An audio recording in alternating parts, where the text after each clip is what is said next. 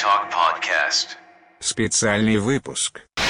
Мир вам, искатели истины и любители фаер-шоу. Добро пожаловать! Я Денис. Я Согат. И мы Heretic Talk. Абсолютно субъективный, полностью беллетристический подкаст о необычных и ложных учениях, тоталитарных сектах, деструктивных культах, их последователях и лидерах. Все, что показалось нам интересным.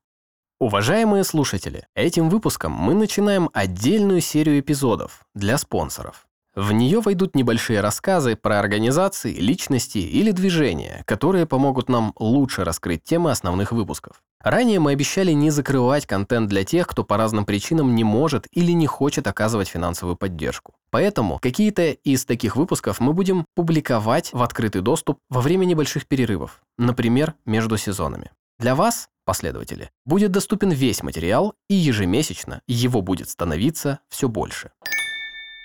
Сегодня мы расскажем про движение Агонщу. Они интересны в контексте рассказа про Аум Синрикё, террористическую организацию, запрещенную на территории Российской Федерации. Чидзуо Мацумото некоторое время состоял в этой секте и многое взял оттуда в свое собственное учение. Как мы и говорили ранее, Агонщу – одно из синсюке, то есть новых религиозных движений. В Японии они называются новые-новые религиозные движения. Син синсюке. Как бы следующая волна. Название Агонщу переводится с японского как «школа Агамы», тогда как с санскрита и пали Агама значит «священное писание» или «священная работа», то есть ранние буддийские писания. Организация утверждает, что они основываются именно на ранних буддийских текстах. То есть это как бы Тхеравада, только самая лучшая Тхеравада. И вообще, даже лучше той Тхеравады, которая нам известна. Согласно Агон Щу, только Агамы являются истинным учением Будды. А вот все, что было дальше, да взять тоже Махаяну, не православно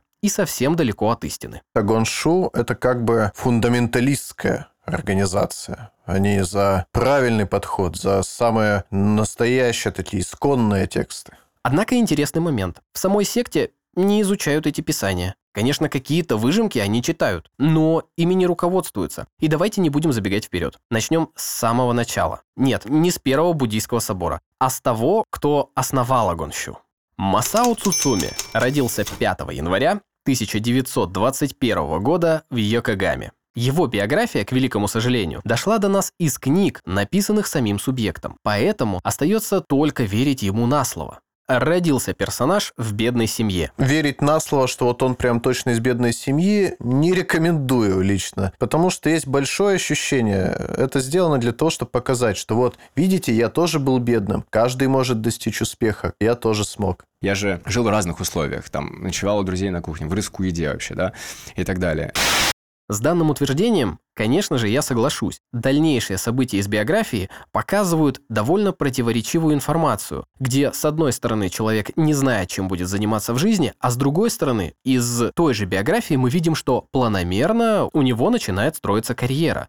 В два года с родителями он перебрался в Токио, где вся семья пострадала от великого японского землетрясения. Им, надо сказать, очень повезло, так как за двое суток, которые оно длилось, произошло 356 подземных толчков. С залива пришли 12-метровые цунами. Погибли свыше 140 тысяч человек. Из них 40 тысяч пропали без вести, а всего пострадавших было около 4 миллионов. Эта катастрофа была намного ужаснее того, что мы недавно наблюдали в Турции и Сирии. Более того, она была даже намного ужаснее катастрофы в январе 95-го в Кобе. Получается, Масуа в самом детстве пережил апокалипсис. Семье Цуцуми повезло выжить, и они перебрались на остров Хонсю, подальше от разрушенных Токио и Якогамы. В 11 лет он пошел в школу и подрабатывал, с его слов, разносчиком газет, причем частенько оставаясь на ночь в киоске. В 1935-м пошел в вечернюю школу и устроился работать в издательство. А уже в 16 учился при императорской библиотеке в пригороде Токио. Ходят слухи, что все его детство он очень много болел. И когда уже взрослый молодой человек в 1941 году, в самый разгар, надо сказать, Второй мировой для Японии, заболел туберкулезом, никто не удивился. Но таким образом он откосил от армейки и сохранил себе жизнь. Стал частью так называемого японского потерянного поколения. Людей, которые не попали на Вторую мировую и серьезно переживали по поводу. Цусуми писал, что был чрезвычайно рад, ведь ему не пришлось убивать людей и таким образом накапливать плохую карму. Но, с другой стороны, он сожалел, что многие друзья и родственники были призваны и погибли на войне. В последующие годы Масао объяснял большой акцент вагон Щу на выполнении ритуалов духом погибших на войне, в том числе и этим чувством сожаления, чувством долга по отношению к своим павшим друзьям. Хотя, немного позже он говорил, что сожалеет, что не смог сражаться за свою родину и, возможно, даже умереть за нее. Не будем же забывать про активную рекламу, которую вела его секта. Такая позиция немного популистская, ибо отражает растущий воинственно-ревизионистский национализм уже ближе к концу 80-х и 2000-м годам.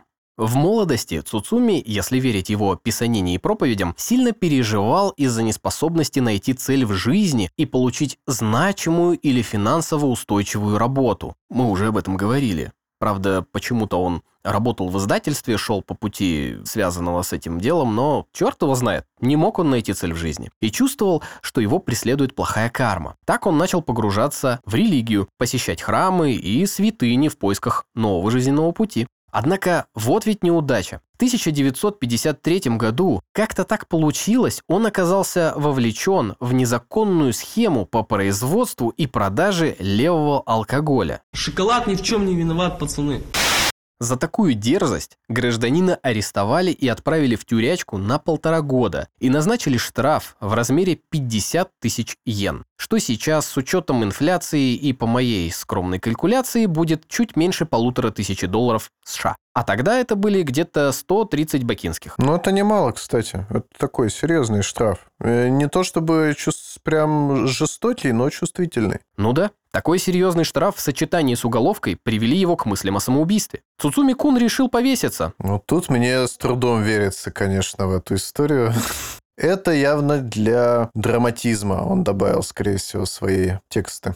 Так или иначе, видимо, когда он закинул веревку и встал на табуретку, увидел что-то на балке, за которую зацепил свой висельный узел. А это, товарищи, были строки древнего текста, канон сутры. И вот прочитал Масао письмена эти, и жизнь его преобразилась. Понял он, что канон Бодхисаттва сострадания была рядом, была там, с ним, чтобы помочь ему и дать ему наставление, спасти других. И эта история стала первым из чудес, в которые верят в секте Агонщу.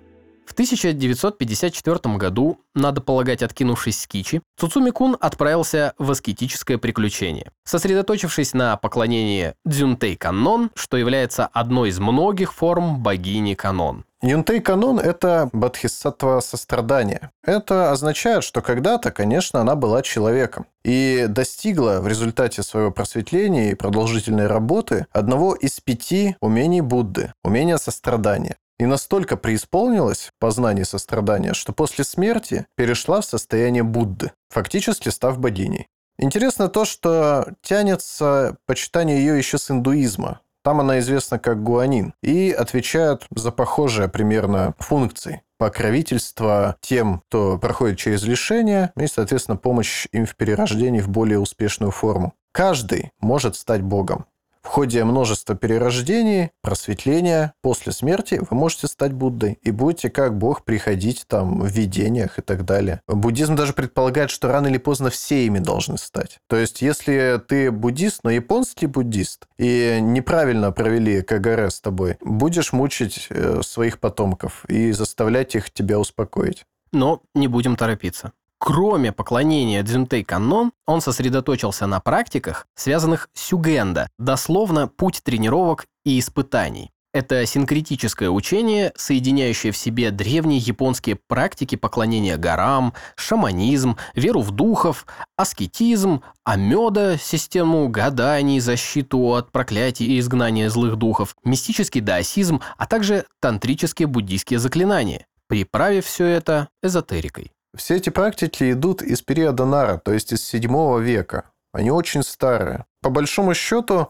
сводятся к поклонению горам. Например, ученик называется Шуденда Ямабуши, что переводится буквально как поклонник гор. И они опираются прежде всего на первых мастеров тантры, вроде Фуда Муэ и Дайнич Нирай. Много заимствовали из Ваджраяна в свое учение. Вот только здесь очень сильно переплетаются синта и буддизм. То есть они очень многое забрали у японских изначальных верований и соединили это, получается, с тантрой. Поэтому у них много ритуалов на базе язычества. Изгнание демонов, фестивали всякие, прорицания. У них восприятие такое мира, что вот есть мир наш, а есть мир сверхъестественных существ. И только горы, святые места обоих миров, там они соединяются. Так что туда они ходят, чтобы принести пожертвования цветами и читать сутры, либо пожить там какое-то время. Такая форма аскезы. А самое суровое, ребята, пытаются совершить Нью-Юбу. Это зимовка в горах. Говорят, что после такого получишь сверхспособности. После года аскезы в 1955-м наш персонаж поменял имя. Теперь-то он стал монахом, и звали его Кирияма Сею. Цусуми взял родовую фамилию своей матери. Затем он организовал общество милосердия Канон, Канон Зикейкай. Он осознал важность кармы и веру в то, что на людей глубоко влияют духовные испытания, рейсы, исходящие от несчастных душ умерших из собственного рода и вообще из царства несчастных духов. Такие метафизические преграды и привели товарища Кирияму к несчастьям. И значит, у остальных все то же самое. Это же очевидно. Чтобы достичь поставленных целей и, само собой, счастья, вам нужно, что сделать правильно, сократить свою карму. А как, спросите вы? Очень просто. Надо найти и успокоить духов, которые являются причиной ваших неудач. Здесь можем говорить о появлении изначального учения о Гоншу. Еще о Гоншу нет, как бы, но вот уже учение проявляется. Потому что как раз в 57-м гражданин Сею облег свои мысли в слова и выпустил книженцию. Да. Все плохое в жизни, по мнению Кирияма, происходит от кармы прошлого. Не важно, что ты делаешь сейчас. Важно, какая карма у тебя из прошлого идет. Это является довольно точным отражением японского восприятия кармы, особенно в новых-новых религиях. Негативное. То есть карма – это всегда что-то плохое, что-то, что тебя тянет назад. И они прямо говорят, что главное, чем мы занимаемся, это упокоить предков. Очень сильное влияние таким образом Кагара наблюдаем. Кагара – старый японский принцип, что нужно обязательно после смерти сопроводить умершего его ками в соответствии со всеми нормами. Иначе он будет беспокоен, не сможет э, чувствовать радости и начнет мучить всех родных. И он написано, что если не сделать этого, будут неудачи. 22 э, типа таких неудач, причем один из типов – это тюремное заключение. Таким образом, он пытается своим последователям и уже текущим и будущим сказать, что вот видите, я тоже через это прошел, у меня тоже было. После выпуска книги был перерыв, большой, аж до 1970 года Сэю Кирияма пропал из японской религиозной повестки. У него было немножко последователей, как он говорил. Э, он все постился, обливался холодной водой, то есть активно аскетические практики какие-то реализовывал.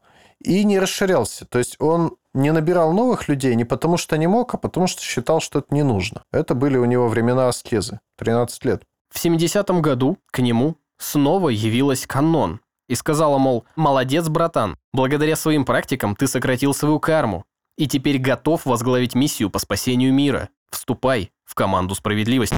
Э, нет, она этому не сказала. А значит, ты можешь показать другим, как освободиться от всего плохого. Раз ты свою плохую карму смог отрезать, то и других можешь научить. Так что теперь ты должен быть лидером и спасать человечество, а не сидеть ровно и аскезой заниматься. Она сказала ему также, что давай ты водные процедуры все уберешь и заменишь их огненными ритуалами. И тогда Канон Зикикай провел свой первый крупный публичный ритуал Хоши Мацури, он же Звездный фестиваль, где провели ритуал Гома, ритуал огня, посвященный молитве о счастье и умиротворении несчастных духов умерших. Этот ритуал как раз относится к эзотерическому буддизму, причем направлен он в основном на получение прижизненного профита, исполнение желаний и избавление от проблем. Это ритуал на стыке оригинального синто и буддизма. Первые Хоши Мацури у него были довольно скромными и проводились у подножия Фуджи. Приходило туда пара сотен человек буквально, и там сжигали не более 100 тысяч табличек. По разным источникам, либо в первое воскресенье февраля, либо 11 февраля, в день основания государства. То есть, видимо, сначала проводили как-то вот в феврале не конкретно, а затем стали проводить 11 чтобы ассоциироваться с основанием государства. Добавили националистический, потому что привкус в праздник. Кинкоку и Киненби это у них красный день календаря. Э, раньше при Мэйдзе это был день э, основания империи. Потом его запретили во время оккупации праздновать. А затем снова стали. Только теперь день основания государства называется. И что они делают? Они мутят там моднейший фест фаер-шоу. Два цилиндрических суперкостра ставят, 10 метров в диаметре костер и 6 в высоту. Это 80 уже. До этого они были поменьше. Для табличек за упокой и с желаниями. Эти таблички называются гамади, и их тут же можно купить. Модель заработка понятна. Костры символизируют два мира мандалы. Тайзакай – это утробный мир, и Конгокай – алмазный мир. Алмазный, кстати, с колесницей, интересная ассоциация. То есть такой тайный э, для достижения желаний. Тайзо используется для дедацу, освобождения страдающих душ мертвых, которые мешают живым. Ну вот, то есть как раз мотив Кагары. Как это происходит? Ты пишешь на табличке имя умершего и что ты ему желаешь, отдаешь служителям культа, а они уже бросают их туда под ритуальное песнопение и бой барабанов. При этом все члены культа одеваются как ямабуши. Отсылка к Шуденда. Второй костер Конго, Хоша, дарит жизнь внутренним желаниям людей, превращает их в реальность. Тут немножко вспоминается магия хаоса Кроули. Сигилы и превращение желаемого в реальность. Но здесь это восходит тоже к изначальным японским мотивам. Ну, а обращение ко многим богам в Синта производится для того, чтобы достичь какого-то личного успеха, удачного собеседования, например, и так далее. Выходит как? Почитаем и успокаиваем духов предков сначала. Это процесс называется сензокуя. И ставим новые цели и желания. Этот процесс, в свою очередь, гензарияку. Достижение личного благополучия и желаний. И то, и другое – мощные столпы японских верований в целом.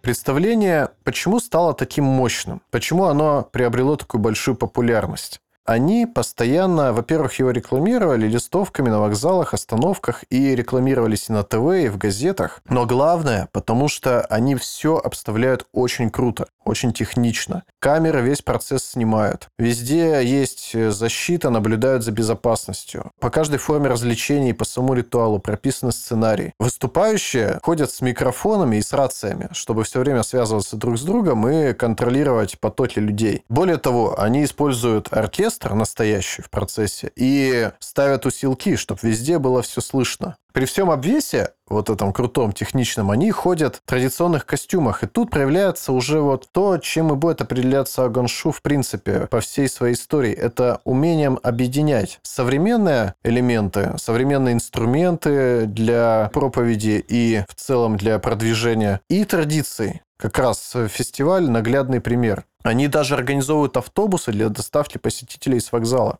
Их встречают волонтеры со словами «О Кайрианасай», с возвращением. И здесь каждое слово важно. С возвращением значит «возвращайтесь к истинной вере». Такое и в других новых религиях есть. И в Тенрике, и в Шинаен. Как бы и возвращайтесь сюда снова, и возвращайтесь к истинной вере. Таким образом, представление заимствует сразу и из исторического буддизма, и из шугенда, и из синта. Костры, к примеру, окружены специальными символами священного места из синта, шиминава и прочими. В фестивале присутствует и национальный нарратив в довольно явном выражении. В молитвах упоминаются души императоров и Ямато Нокуни, Ямато Дамаши, то есть дух Ямато. Это первое государство японское. В целом, получается, уважают свою историю, уважают свой народ, свою нацию в том числе. Есть мнение, что это все, конечно, больше для показухи происходит и представления, чтобы все это было мощнее и привлекать в том числе национально ориентированную публику, которая становится все больше постепенно с годами и вообще по мере развития движения становилась все больше. Интересно, что фестиваль также при этом проводится во имя мира во всем мире. Это объединяющая оба костра тема тоже станет существенным элементом движения, но намного позже.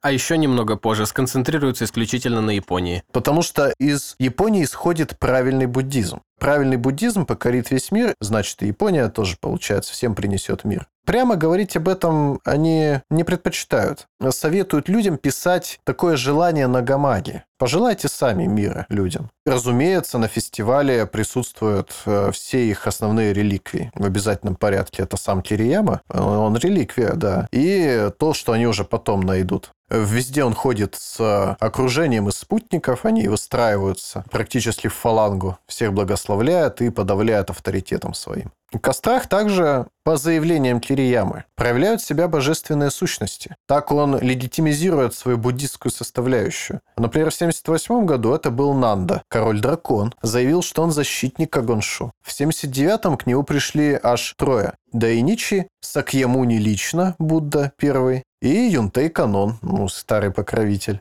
В 1980-м к нему пришел снова Сакьямуни, а затем еще ребята Фудо, Юнтей и Бисхамантен. Это, в общем, тоже боги буддистские. Точно не могу сказать, все ли из них бодхисаттвы, но Фуда, например, это реальный персонаж совершенно. В 1982 году к нему пришел Мучелинда, король змей, первый, кто увидел Сакьямуни после просветления. Вы, думаю, понимаете, их всех видел только Кирияма, но в огоне утверждают, что любой с правильным духовным видением тоже может их увидеть в огне. Э, даже делают фотографии. В огне ведь что только не увидишь. Там вот пламя определенным образом строится в таком-то костре гигантском. И вот все, картинка есть. Очень напоминает прорицание по внутренности. Там и чаинкам.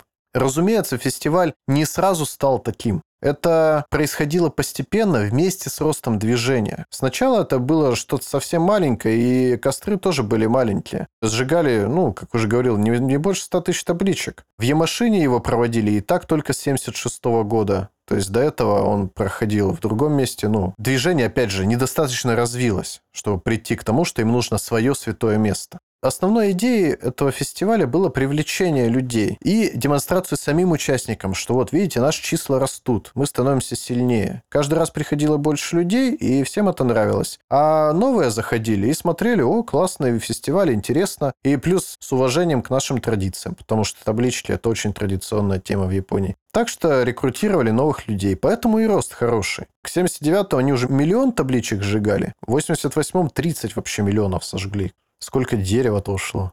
Но вернемся немножко взад. В 1971 году Кирияма опубликовал книгу «Хеншин Ногенри. Принципы трансформации». Тело имелось в виду. Принципы первоначального бога в том числе. То есть, ну, может, Генсин Ногенри. Мы не японцы, к сожалению, или к счастью, и не знаем, как точно сказать.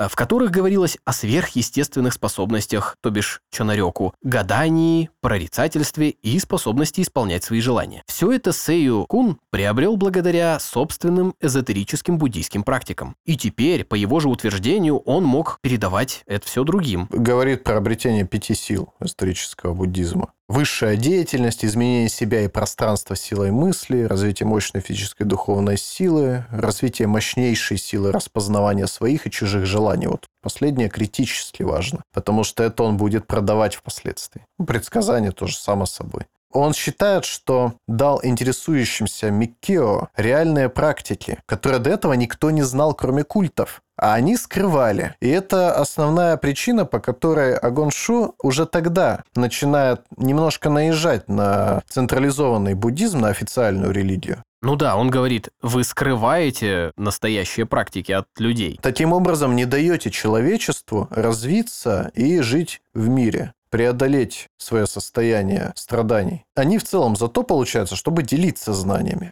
И вот Кирияма дарит эти сокрытые тысячелетиями практики людям. Более того, не просто дарит, а еще и объясняет все понятно. В своих книгах всегда пишет максимально доступно и просто. Книга хорошо продавалась и привлекла к самому Кирияме внимание. В то время как раз в Японии был миккобум, рост интереса к эзотерическому буддизму 70-80-е годы, а Кирияма сама был в авангарде этого подъема. И с этого момента наш персонаж стал одним из ведущих религиозных деятелей в Японии. В 78-м самопровозглашенный гуру получает новое откровение, после которого распускает канон Зюкекай. Ведь только агамы являются православным буддизмом. Именно на этом Сэйю основал Аганщу. Он провозглашает, что нашел корни буддизма в ранних сутрах и соединил их с более поздними эзотерическими практиками. Кирияма заявляет, что это движение – источник первоначального и так называемого полного буддизма. Такой нарратив для новых-новых религий Японии неудивителен. Там практически в каждом движении кто-то нашел святую истину в очередном очень древнем тексте. Или не древнем, или в какой-то отдельной сутре. Весь вопрос в интерпретации, как правило. Например, в Шинайон вообще истину нашли в Нирвана сутре.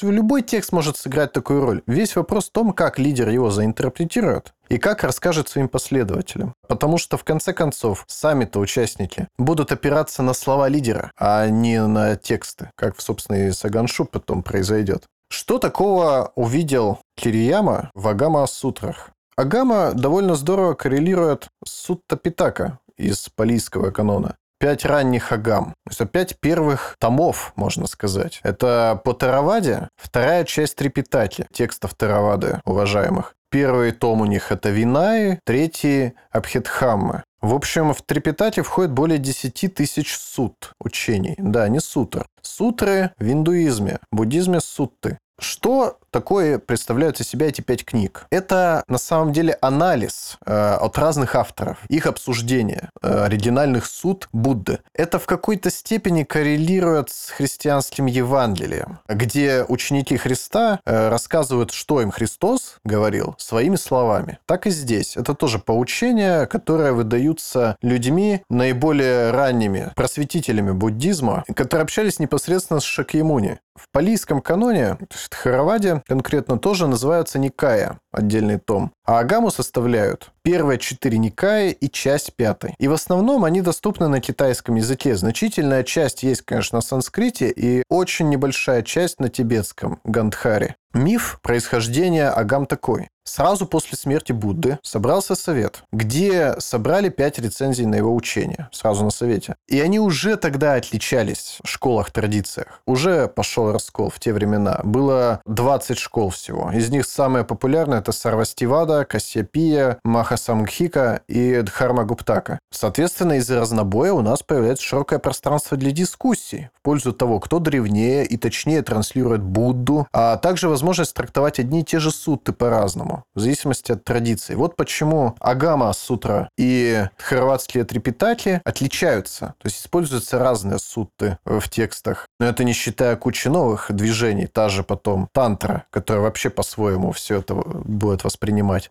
Итак, есть пять агам, и мы можем о них судить на основе все-таки палийского канона больше, потому что он до нас лучше дошел, лучше сохранился. И на основе того, что в Тхараваде по этому поводу присутствует. Потому что конкретно, вот прям четко именно сами агамы в текстовом виде получить не выйдет. Это тоже компиляции разных суд. Но само описание есть. Пять агам э, сосредоточены вокруг разных элементов учения. Такой завет, буддистский, только без истории, а именно что надо делать, как делать. Это Дирха где присутствуют большие обсуждения, наставления, которые соответствуют Дикха Никая из Тхеравады. Там находятся великие сутты, раздел о нравственности, например, Силакхандавага, буддийская мораль, добродетель, описание того, что ими является, и Патика Вагга. Вага – это типа глава тома. Вторая агама – Мадхьяма агама. Это обсуждение наставления переводится средней длины. То есть Дирха агама – обсуждение большой длины, большие обсуждения наставления. Мадхьяма – это уже средней длины. Э, или Маджихима Никая из Харавады. Там 152 сутты. Это, кстати, немного получается. Мула Панаса о жизни Будды, биография с духовной карьерой, Маджхима Панаса про отношения Будды с брахманами и джайнами, и Упари Панаса написано уже учениками, рассказывает о проповедях учителя. Выходит рассказ про Будду большой. Самюкта Агами – это связанное обсуждение наставления, или Самюта Никая из Тхаравады. Это та самая Агама, на которую Агон Шу прежде всего и опирается и заимствует оттуда в основном все сведения. Все остальные агамы это постольку поскольку. Вот сам юкта для них критическое. Ну, оно и понятно, потому что в Самюкте очень много суд. Это зависит от редакции, но где-то 3000 суд, в других вариантах буддизма 6,5 и даже бывает 8 тысяч почти. 56 глав, таким образом, Самют есть э, в этой агаме. Здесь стоит заострить внимание отдельно, потому что для Агоншу это критическое учение. Ну, для Кирияма, можно сказать, потому что все равно в Агоншу все будет так, как он скажет, а не как там. Никто читать прям не будет. Только повторять эти мантры в процессе ритуалов. Сагатхавага рассказывает про виды существ и классов э, в буддизме. Там рассказывается как про дев, так про отдельно про монахинь, про брахм, про лес, например, мироустройство такое. Неданавага про причинность и базовую метафизику. Например, э, рассказывает про элементы Тхату Саньютте, из каких состоит реальность. А принцип причинности, к этому рекомендуем обратиться в выпуск про буддизм Аваум Синрикё. Кхандавага рассказывает про пять скандх, составляющих формирование личности. Потому что в буддизме человек – это вообще не тело и душа, а некий конгломерат пяти скандх, которые постоянно меняются и формулируют таким образом общие направления и векторы развития человеческого существа. У них такой более сложный подход к анализу получается человека. Эти пять скандх – форма, рупа – это материальная часть тела и органы чувств. Чистое чувство, ведана, когда органы чувств и ум контактируют с объектом восприятия, происходит чувственное переживание. Выходит, что имеется в виду, наверное, эмоции, прежде всего. Но не совсем. Это как бы осознанные эмоции, которые вызвали в вас сильную реакцию. Когда такое происходит, вот это ведана э, вами движет. Третья скандха – это понимание, совместное постижение, санжня. Можно выразить как построение идей, именно ментальный уровень человека. Создание чего-то на основе наблюдений восприятия чувствами. Познание через этот процесс. Через построение идей, построение мыслей. Установление связей и соединения между элементами реальности. Четвертое – формирующие факторы. Опыт, воля, склонности, самскара. Это мотивация умственной деятельности, вектор устремлений и тенденция кармы вашей и действий. Это, в общем, амбиции и гордыня в крайнем выражении. Направление текущего воплощения. В буддизме верится, что ваша предыдущая карма направляет определенным образом вашу жизнь сейчас. Желания ваших прежних воплощений и амбиции, нереализованные тогда, пытаются реализоваться сейчас. Эта скандха собирает четыре другие скандхи. Она определяет, каким будет перерождение результат исполнения самскары и насколько она была удовлетворена в жизни или нет. И, наконец, избирательное познание, развлечение. Это виджняна. Способность ощущать и распознавать. Можно сказать интуиция. Так, если очень упрощенно. Но интуиция, э, которая порождается именно умом, высшей умственной деятельностью. Есть понятие в психологии инсайт, довольно близкое. Когда вас посещает инсайт, такое внезапное озарение. О, Эврика. Это к вам обратилась Виджняна. Вы получили ее удар. У такого познания есть шесть форм по органам чувств и уму. Познание происходит в виджняне уже через дифференцирование, то есть развлечение, анализ, выбор, в отличие от санжни, где познание происходит через установление связей, понимание, что объединяет. Аналитический ум, короче. Это и способность фокусироваться, концентрироваться в том числе. Можно сказать, что под виджняной в буддизме понимается психика. И в целом считается, что все скандхи – это задерживающие вас сансари явления. Они мешают, э, наконец, прекратить перерождение, потому что порождают привязанность и страдания. У скханд э, полная созависимость. Одна какая-то из них не может на вас влиять без других. Все взаимосвязаны. И, очевидно, вам с помощью медитации в жизни нужно разобраться, какие скандхи порождают страдания и неудовлетворенность, какие их элементы э, нужно исправить, пока не станет всегда радостно.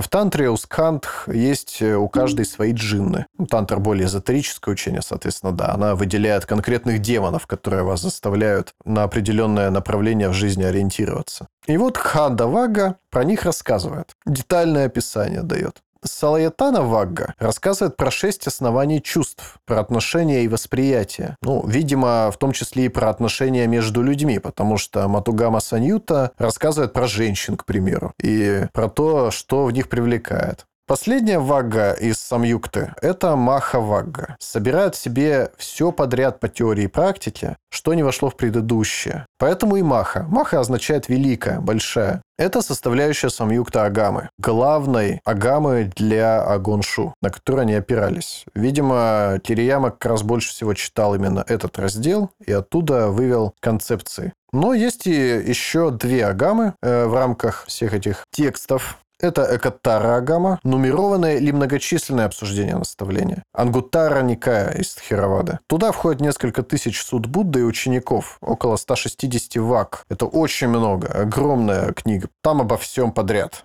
но прежде всего о страстях и их преодолении. И Агама, или Питака, малое собрание. Кхудакка Никая, уже из Дхарма Гуптаки, а не из Тхировады. Она наименее принята среди всех ранних и считается, ну, такой ненадежной, наименее ортодоксальной. Позже всех включили в канон. И, судя по названию, уже ясно, что в ней больше всякие пояснения содержатся к предыдущим агамам. Но это не все тексты, есть и другие, ассоциированные с агамами. То есть можно трактовать это так, как тебе будет удобно в своем учении. Можешь набрать в агаму что-нибудь от каких-нибудь бодхисаттв даже, пожалуйста. Но опора будет всегда эти пять текстов, пять ключевых агам, которые, тем не менее, приходится заимствовать из Теравады, потому что нормально вот отдельно именно агам нет. Переведены, причем тоже все по-разному, где-то есть вариант на санскрите, где-то нет. Э, большей частью китайцы поработали. Но понятно, что при переводе ведь что-то и утрачивается, какой-то смысл. Так что можно дальше уже подгонять, как тебе нужно. Чем, собственно, Кирьяма и займется. Еретический разговор. Просыпаемся, уважаемые слушатели, и возвращаемся к Кирияме. В те же 70-е 80-е, в которые товарищ осознал свои способности в буддизме, он много путешествовал, проводя первые заграничные ритуалы движения гома, э, то бишь движение огня. Не подумайте чего. Например, в Палау, чтобы успокоить души погибших на войне. Позднее красочные ритуалы с огнем за границей стали основным элементом практики агонщу. И в последующие годы они проводились, например, в Нью-Йорке, Париже, Иерусалиме и Освенциме. В своих вояжах Сэю сама встречался с различными религиозными лидерами. И, само собой, это не ради духовного роста, религиозных споров или исканий. Все для повышения авторитета и узнаваемости среди потенциальных последователей в Японии. В 1984 году он ручкался с папой Иоанном Павлом II и Далай-ламой. Впрочем, с последним общался даже Филипп Киркоров, так что не будем придавать этому большого значения. То есть человек новый смотрит, с римским папой общается, с Далай-ламой сфоткался и понимает, что перед ним уважаемый человек, лидер какой-то явно большой организации, которая признана во всем мире. Для Японии вообще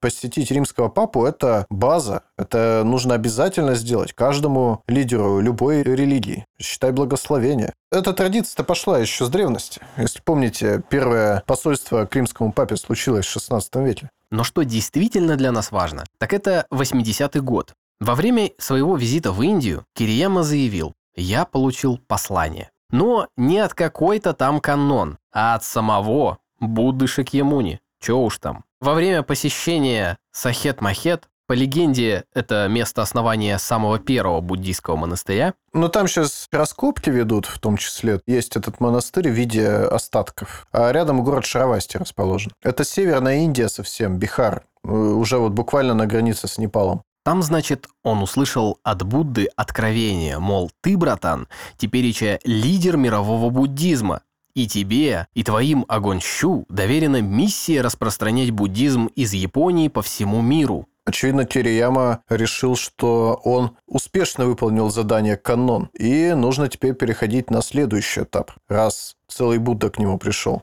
А в 88 году Агонщу построили новый храм Сахет-Махет недалеко от Киото, где и проходит ежегодный Хошимацури. Кстати, насчет фестиваля звезд. Заезжие, да, в общем-то и местные, говорят, будете у нас на Колыме, то есть э, в Ямаси-на-Ку, заходите на огонек, так сказать. Стоят два огромных костра, сжигают таблички, наряжаются. В общем, если будете в Японии в феврале, зацените. Там, говорят, чертовски красиво. Ну и нам расскажите. Зрелище достойно внимания, даже если вы совсем атеист. Просто из-за масштабов мероприятия. Как раз, начиная с этого времени, движение пытается распространить свое учение на как можно большее количество зрителей. Для этого используются активно новые технологии. Трансляции по ТВ в том числе, вживую, как только это стало возможно через спутник. А до этого записи фестивалей, лекций и проповедей. Численность организации э, росла достаточно быстро и уже ну, к середине 80-х достигла полумиллиона. Это очень много. Отчасти потому, что он нанимал для этого пиар-компании, компанию Денсу, например, и был совершенным новатором среди религиозных лидеров в этом смысле. То есть прям ответственно подходил к продюсированию своей религии. Это характерная фишка, которую они вообще в принципе продвигали вместе с своим движением для всех рекрутов. Изначальный буддизм современному миру. Таков был лозунг. Для привлечения молодежи он работал безупречно. Как уже и сказали ранее, в своих книгах, которые с 1971 года Кирияма стал писать по 2-3 в год, автор очень подробно разъяснял сложные концепции. Так что человек, который никогда раньше с буддизмом не сталкивался и не интересовался, только знал какие-нибудь небольшие синтоистские ритуалы, которые ну, дома проводили в стиле «не переходи дорогу, когда черная кошка перебежала», могли почитать его книгу и проникнуться, потому что все же ясно, все очевидно и даже и логично звучит. Так что молодежи пришло в организацию очень много. Дружелюбные проповеди также проходили всегда, он на них был улыбающимся, э, разъяснял, отвечал на вопросы. Трансляции по ТВ проводились постоянно. И в том числе, как только появилась возможность э, сделать сайт, они это организовали. Онлайн-поддержка появилась. Хороший сервис у религии. Вот это была его идея. Где он это почерпнул, сказать э, точно не получится, но скорее всего, с большой вероятностью, насмотревшись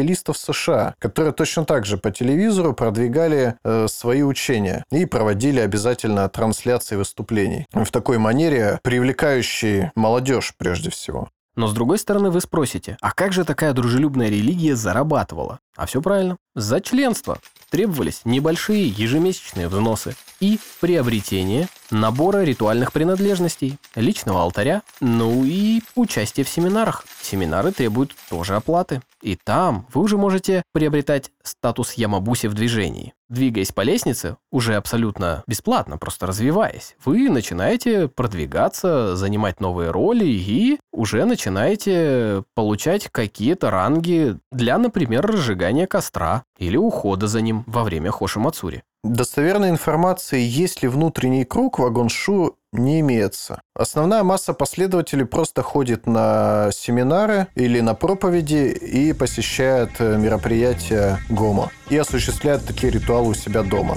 в своих небольших, получается, алтарях. Но есть ощущение, что люди вроде Асахары так или иначе могли что-то такое получить. Непонятно. Нам важно закрепить, что у Агонщу нет канонического текста. Все, что имеется, это брошюры, буклеты, куча книг и проповеди Сейю сама. Опора чисто на гамму – это больше картинка. На самом деле движение забирало себе все, что было популярно в теме 80-е. И по большому счету Кирияма сделал буддизм эзотерически снова интересным, доступно рассказав о нем. Последователи не изучали саму Агаму, ее тексты, а изучали книги Кириямы прежде всего. А также сам Кирияма проводил иногда обсуждение Агам. И его интерпретация считалась единственно верной как это и принято в новых-новых религиях. Опора на лидера важнее. Тексты же самих Агам используют только в ритуалах, читают оттуда сутты. Тем самым он избавил многих новых участников от необходимости заучивать эти большие тексты, изучать их, что опять же повысило привлекательность религии. Даже читать книги Кириямы вовсе не обязательно. Это желательно. Но главное – это участвовать в ритуалах.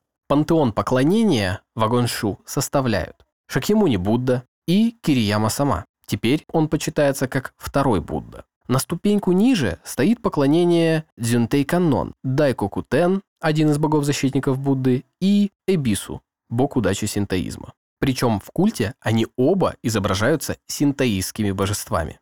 Кроме ритуала Цуитачи Энги Хошугама, есть еще ритуал Мейтокусай. Он основан на тибетской практике, которая, по слухам, передалась Кирияме буддийскими священниками. Она фокусируется на освобождении духов умерших, которые создают проблемы и бла-бла-бла и так далее. Это опять прослеживается влияние синтоизма. Он эти ритуалы подгоняет под местные верования. Но в тибетском буддизме есть период Бордо, 40-дневный, когда нужно помочь переродиться в лучшей форме умершему. В чем-то родство даже прослеживается с японскими. Поэтому так хорошо, видимо, и легло.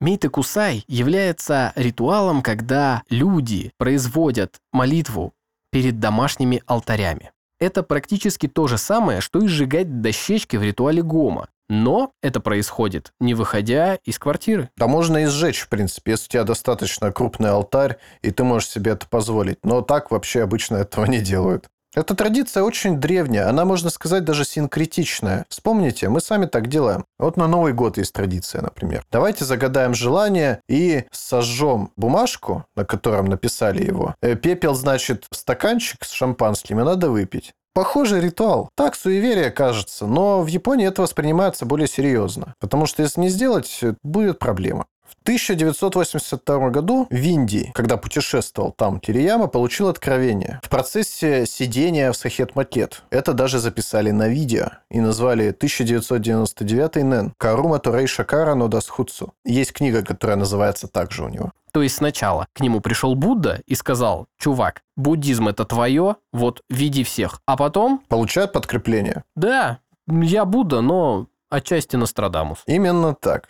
Там он ловит вибрации от Будды, после чего начинают рассказывать, что все остальные, кто заявляют, что они знают истинный буддизм, и только они, ведут мир к краху, а крах этот случится в 1999 году. Почему? Потому что так сказал Нострадамус. А Нострадамус утверждает, что все закончится перед 2000-м, если только не придет Спаситель с Востока. Естественно, намекается в видео всеми способами, что вот он, Спаситель, сидит здесь и ловит вибрации от Будды. Это он, это Кирияма, он спасает нас. Теперь, дальше продолжают последователи в Японии, центр распространения истинного буддизма, потому что теперь там новый Сахет-Махет. Оттуда теперь он пойдет по всему миру. Новое святое место, где Будда переродился, и буддизм переродился в новой, более мощной и верной форме, и пойдет распространять себя по всему миру. Так победим и преодолеем конец света. Кстати, они многие книги обратили в видео. Еще одна форма распространения своей инфы и еще один признак того, насколько они были не против опираться на технологии и вообще были дружелюбны к современности. Будем двигаться дальше по биографии основателя. В 86 году Кирияма получил подарок президента Шри-Ланки Джуниуса Ричарда Джаявардене – Бушари. Это реликвия, которая считается частицей праха Будды. Буддизм имеет долгую историю передачи и чаще всего торговли буддийскими реликвиями. Хотя точные обстоятельства того, как и почему данный предмет передался Кирияме непонятны, он логично вписывается в историческую традицию. Для секты это был очень важный момент. В своих публичных заявлениях Сэйю сама и его организация заявили, что они тащим-то не хрен с горы, а лидеры современного буддизма. С тех пор Агонщу называют реликвию Синсей Бушари – истинная реликвия Будды, заявляя, что это и есть подлинный прах Шакьямуни, а все остальные – фейк. Правда, живите по правде.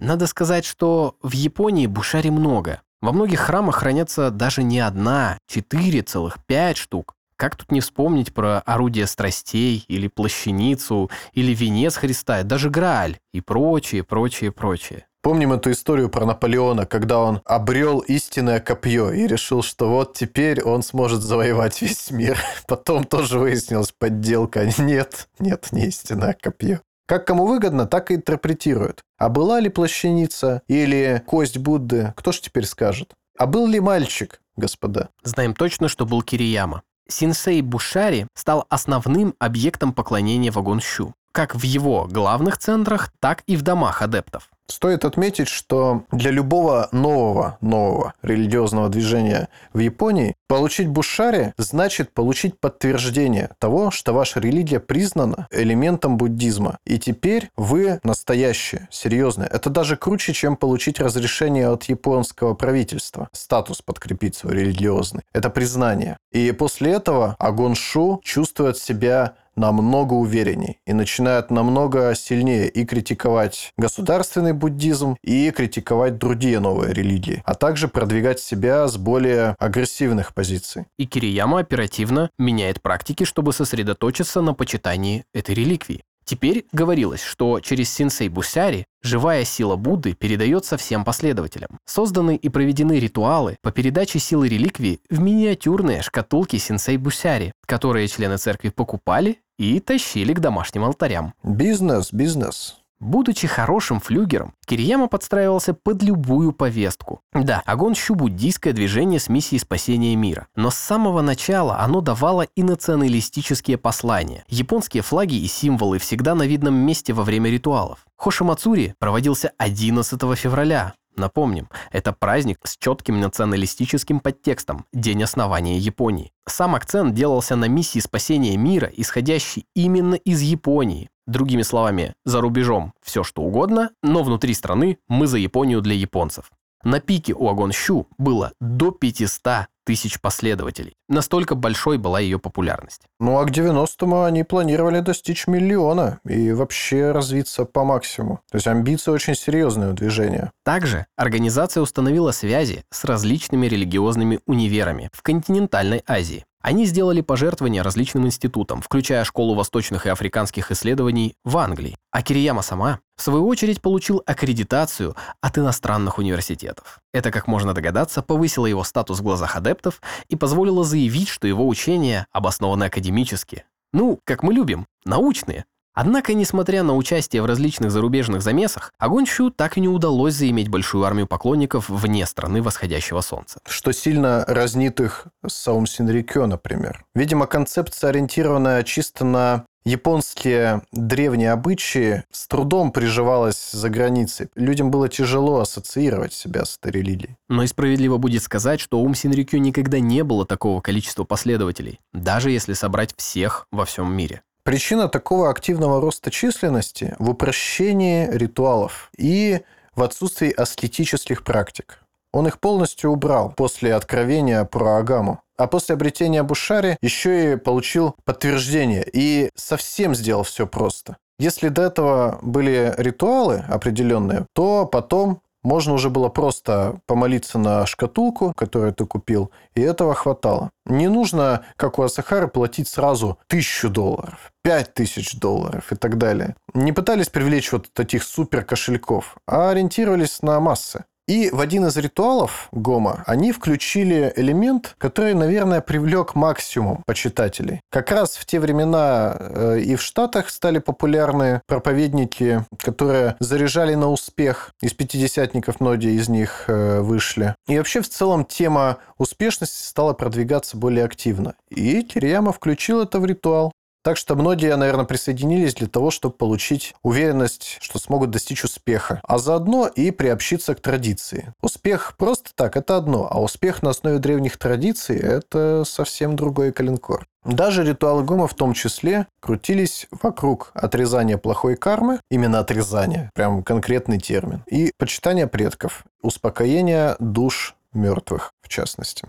И не надо париться, что вы наделали фигни, сами вы не виноваты. Виновата плохая карма. Избавитесь от нее, все будет хорошо. То есть раз в год приходи, сжигай дощечки, и все будет классно. Главное, и билетик не забудь купить. Ну, а если посещаешь ритуалы вообще, ну, ты просветляешься еще к тому же. И можешь Буддой даже стать, кто знает. Все возможно. Гома, ритуалы – это по большому счету исполнение, одна из форм исполнений стандартной темы синта. Неправильно упокоенные души охотятся на живых, и нужно помочь им пройти этот путь и возрадоваться. Кагары. Главное, не думайте, что ритуал Гома произносится как Гомо. Нет, это ритуал Гома, а на конце. Я и думал. Именно это я и полагал.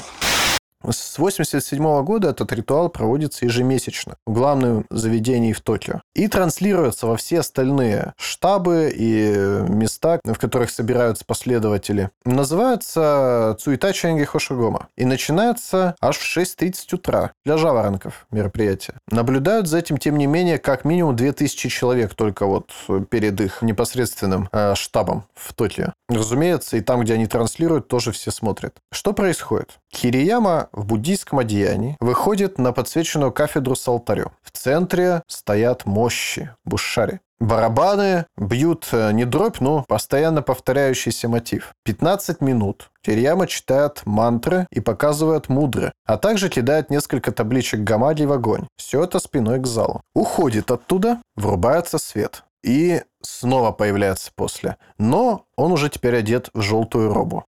Он совсем другой. Когда исполняют первую часть ритуала, то есть такой сосредоточенный, серьезный, возвышенный и даже отстраненный на вид. А сейчас улыбается, дружелюбный, начинает беседу с залом. И причем не как предполагается от религиозного лидера, а скорее как от Тони Робинса. Он спрашивает у людей, как ваши дела? Ему отвечают, хорошо. Он говорит, я вас не слышу. Еще раз. Они все, хорошо. Такой, давайте еще мощнее, больше, больше радости. Серьезно.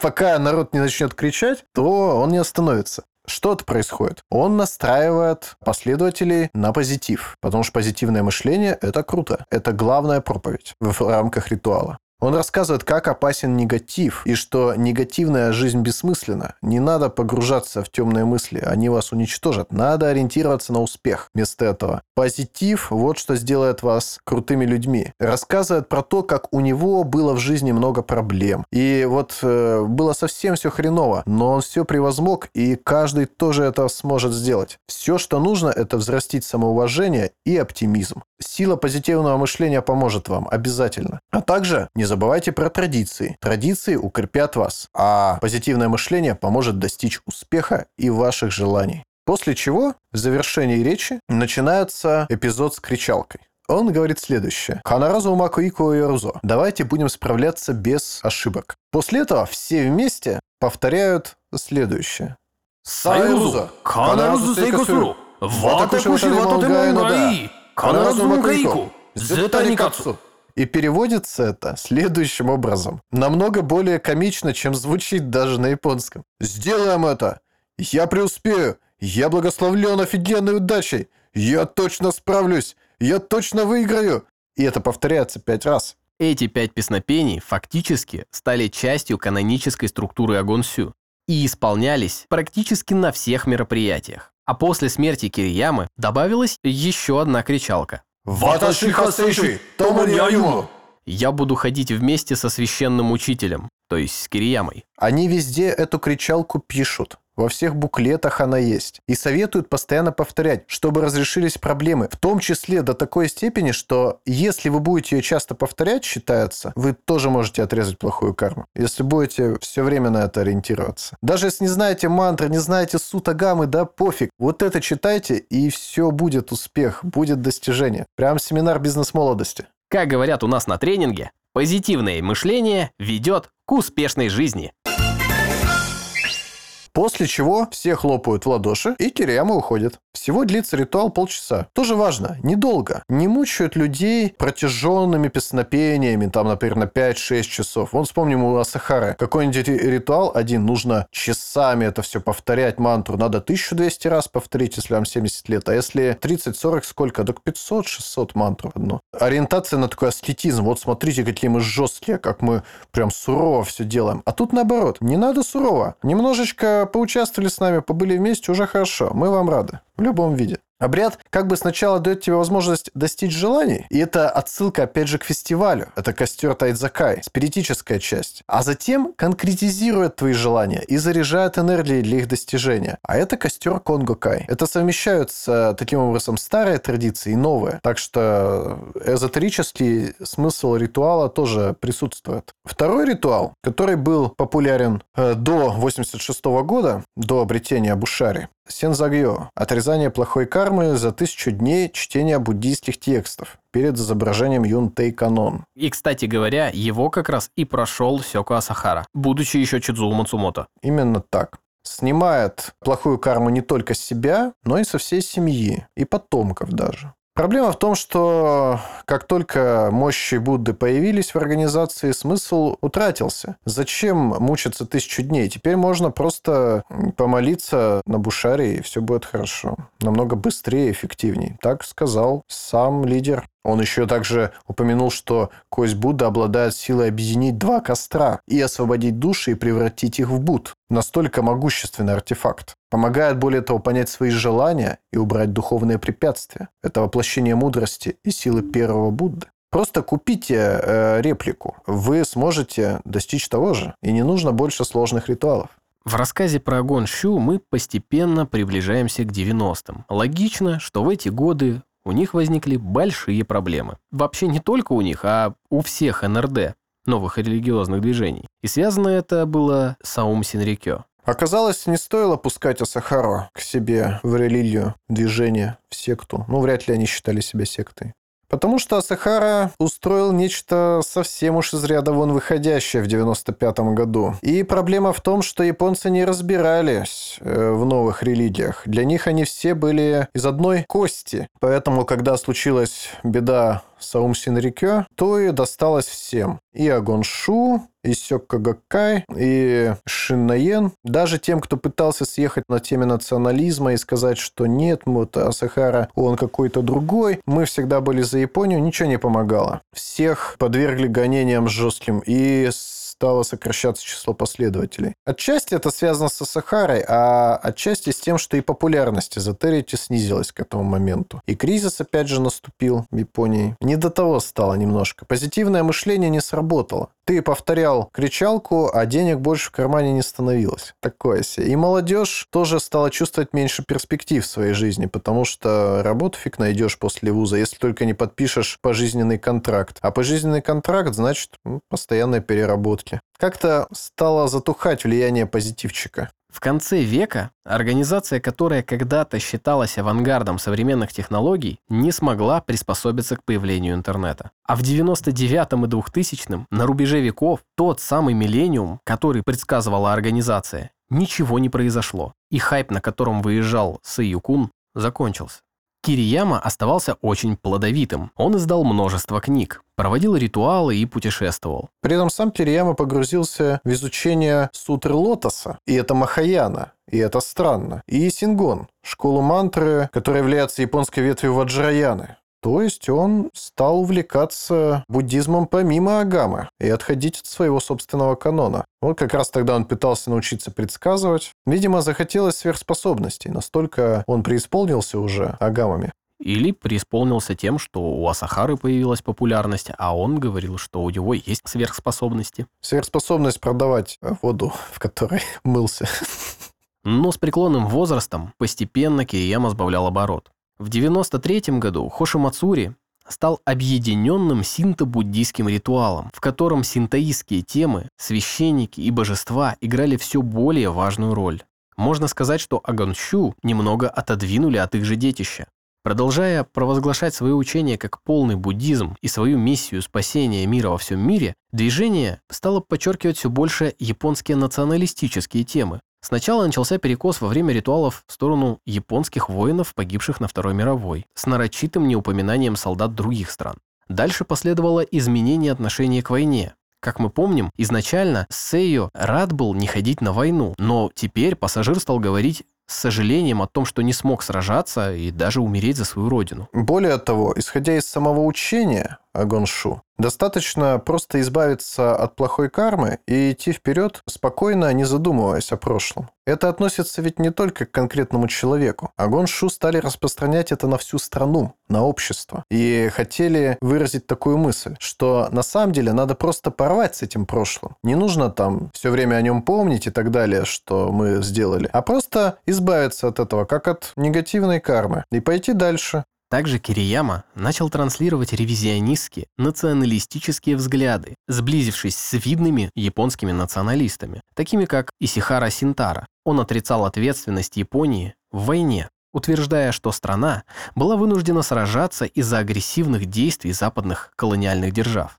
Ближе к концу своей жизни он также рассказывал о необходимых миссиях по репатриации Ками, как мы помним, это синтоистские божества, оставшихся на захваченных островах, по их словам, например, на Сахалине. А сколько их в Маньчжурии, а сколько их в Китае, в Филиппинах. Ё-моё, это ж сколько репатриировать-то. Да что там говорить, даже в Германии же. Есть история, ну такая полумифическая, как несколько японцев оказались в Нормандии, пройдя весь путь от Кореи через Советский Союз до Европы. Ну, есть фильм про это, кстати, «Мой путь». Кирияма умер в 2016-м. Ему было 95. Последние годы ритуалы за него проводили руководители культа, которых возглавляли Фукада Сена, старший священник Агонщу, и Вада Наоко, личная ученица. Она и являлась управленцем последние годы. После смерти Сейо они продолжили управлять, а Фукада стал официальным лидером – Канчо.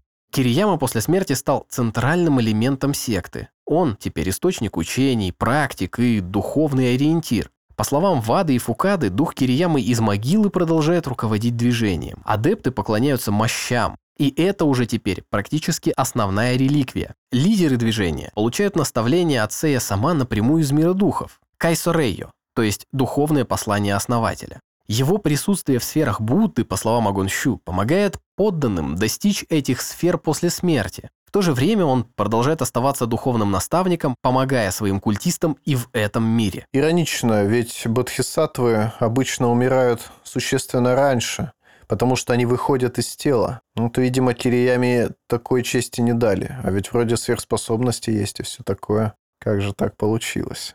В 2017 году его мощи перенесли в храм Хоши Мацури, японский Сахет Махет. Они там занимают более высокое положение, чем Синсей Бушари. А Кирияма вовсе объявлен вторым Буддой, Дайнино Будда. А последующие заявления, переданные как духовными посланиями основателя, фактически ставят Кирьяму выше Будды в пантеоне Агонщу. В июне-июле того же года секта провела еще один из своих зарубежных ритуалов, чтобы умиротворить души погибших в войне. Хоппойоджа Хоя – мемориальное путешествие по Северным морям. В нем участвовали руководители секты и члены Агонщу. Они плыли на лодке по морям вокруг Японии, включая острова, которые раньше принадлежали стране восходящего солнца, а теперь являются русскими, дабы успокоить духов, погибших в русско-японской войне. Труп Кириямы был на борту лодки, что, по мнению секты, означает его активное участие в практиках. В 18 году товарищи объявили, что Сею сама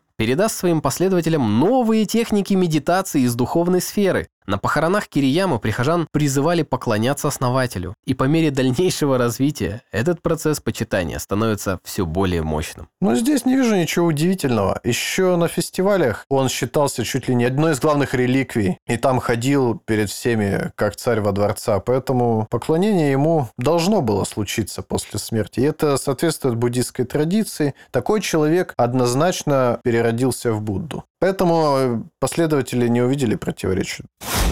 Изучение Агоншу во многом я опирался на работу Йена Ридера, западного исследователя, который в книге о новых-новых религиях Японии рассказывал в том числе о нашем текущем движении. И по его мнению, с которым я согласен и разделяю, главной силой Агоншу является соединение традиционных нарративов, ритуалов и культуры современной. Объединение запросов индустриальной эпохи с опорой на традицию. Это хорошо заметно на внимании Кагами. Последователи не столько читают оригинальные сутты и погружаются в буддизм, сколько воспроизводят все те же домашние ритуалы, только в рамках большого движения, где им сказали, что вот это и есть правильная форма буддизма. Движение таким образом находит объяснение, как старые традиции могут существовать в современном мире и дает э, через это понимание культуры прошлого. Находит для него специальное место законное в мировоззрении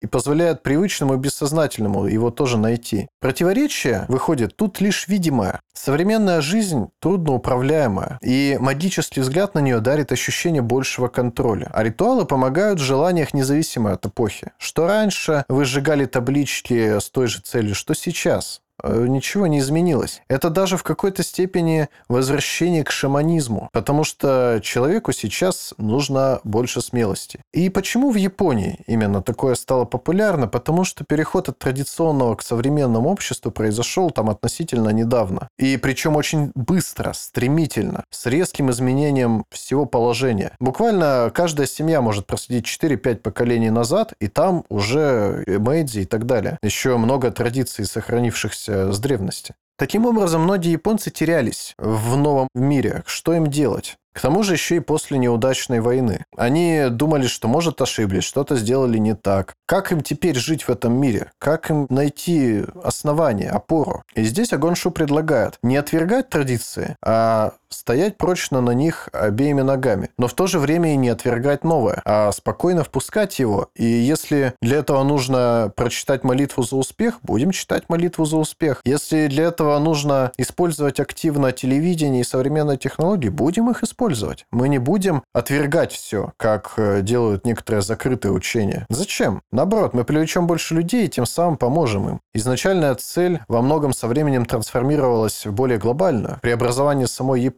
и даже, может быть, всего мира. Амбиция универсализма очень серьезная в Агоншу. Они все связаны с возвращением к истинному буддизму. Этот мотив мира ради мира присутствует также и в других религиях, например, в Бьякошин Какай. Это поиск идентичности выше природной, идентичности, которая объединяет тебя с кладом, и нацией. Поэтому впоследствии в Аганшуи развелись эти националистические уклоны. Они были неизбежны. Раз развиваются амбиции по универсальности, то будут развиваться и амбиции по самому вашему обществу. Какой-то момент Агоншу начинает уже позволять себе высказывания и мнения о состоянии именно общества в Японии. Заявление в стиле «Основная проблема японского сознания – это как действовать с внешним миром». Ну, это из Бьяка Шинкакай, но э, в Агоншу тоже это принималось. Желание мира – это выражение необходимой мировой идентичности, вплетен ритуалами в самое сердце японских верований. Вспомним, Япония начиналась как государство очень мирным, вплоть до того, что у них не было армии до какого-то момента, когда им просто пришлось столкнуться с сильной китайской армией. Ну, не то, что столкнуться, они испугались, что, возможно, китайцы к ним придут вот с этой армией и разнесут их. И только тогда в Ямато задумались о том, что надо что-то придумать нам с армией. А до этого у них ее даже не было. Были только охотники, наемники, как, собственно, и предпосылки возникновения самурайского сословия. Наемничество. Потому что не нужна была армия. Это было очень мирное общество. Возможно, ну, самое мирное среди всего человечества. Потому что не было соседей.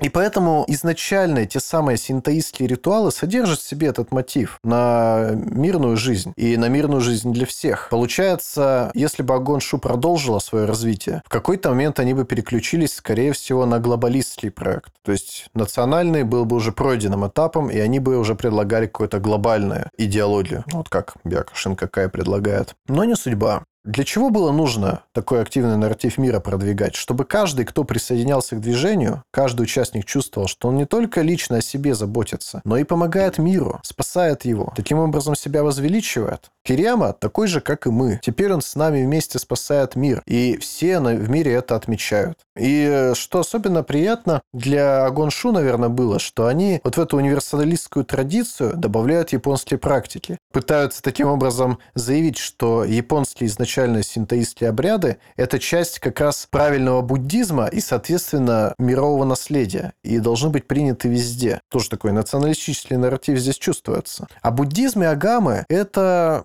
просто обоснование, которое подводится под эти практики, чтобы придать им веса. Выходит, что они дают последователям возможность внутренние культурные ритуалы воспринимать как интернациональные, как единственно правильный буддизм. И тем самым Агон Шу дает ответ на сложное противоречие в японском обществе. Это соединение принципа Нихон Джинрон, это принцип уникальности взамен исключительности. Ну, Помните, если первый выпуск про Аум Синрикё, там про это говорилось. После войны пришлось заменить Японии, очевидно, принцип своей исключительности на принцип своей уникальности для всего мира. Что вот мы необычные, и в этом наша сила. И проблема Кокусайка – интернационализации, то есть встраивание Японии в остальной мир. Тем не менее, главное для Гоншу – это, конечно же, будущее с опорой на традицию. Это, в принципе, тема всех новых новых религий. Это как раз результат противоречивости общества японского, где и традиции недавно совершенно стали попираться, и модернизация уже осуществилась, и нужно как-то с этим жить. Поэтому нужно одновременно решать и личные проблемы, и присущие обществу. Но движение находит объяснение, что так старые традиции могут в нем существовать. Хорошо заметно в обрядах Гома, кстати, это. Соединяется эзотерический ритуал с семинаром позитивного мышления. То есть, и довольны все. И есть приятная часть для каждого, и для каждого есть таинственная часть. Как для молодежи, которая уже чисто из индустриального общества и проникнута им насквозь. Для них позитивное мышление вот это то, что нравилось, а эзотерический ритуал, ух, это что что-то новенькое, что-то поразительное. И напротив, для тех, кто придерживается традиционных верований, для них эзотерика как раз совершенно понятна, и это то, что нужно и правильно, а позитивное мышление вот что-то новенькое, необычное и такое веселое, бодрящее. Наверное, поэтому они так сильно критиковали буддизм э, официальный. И текст у них неправильный, и шкатулки Бушари у них неправильные, только у нас все правильное. Они не были закрытым культом, как это часто бывает. И как можно, например, в том же Аум Шинрикё проследить. Их превращение в закрытый культ. Напротив, на протяжении всей своей истории они становились все более и более открытым движением. Поэтому у них э, к закрытым культам соответствующее отношение, что они опираются на слова каких-то левых людей и на левые тексты. Правильно, это только Будда и только Агамы. А они все, соответственно, вас вводят в заблуждение. Мы сегодня увидели типичную историю для нового религиозного движения. Похожие события происходили не только в Японии. Они были и в других странах. Да что и говорить, если немножко натянуть сову на глобус, то так появились мормоны. Да, со своей спецификой, но полноценная религия становится таковой лишь после смерти своего пророка, а в контексте Агон Щу еще и собственного божества. Да, наверное, у этого культа растерялись последователи. Когда-то их было много больше. Но, возможно, сейчас в организации произойдут какие-либо изменения, и она трансформируется и будет похожа на более-менее традиционную религию. Обретет второе дыхание? И, возможно, новых последователей. Но мы их не будем осуждать. Вагон Щу, как мы узнали сегодня, нет ничего криминального. Нельзя назвать Агоншу деструктивным культом. При всем желании не получится. Буддийская секта, да, но никак не тоталитарная, не разрушительная для личности. Поэтому, перефразируя Библию, я скажу, блаженные верующие, ибо они искренни. Всего вам доброго. 南無最小金剛大アジャリア声優大各尊南無最小金剛大アジャリア声優大各尊 南無最小金剛大アジャリア声優大各尊南無最小金剛大アジャリア声優大各尊 Heretic Talk.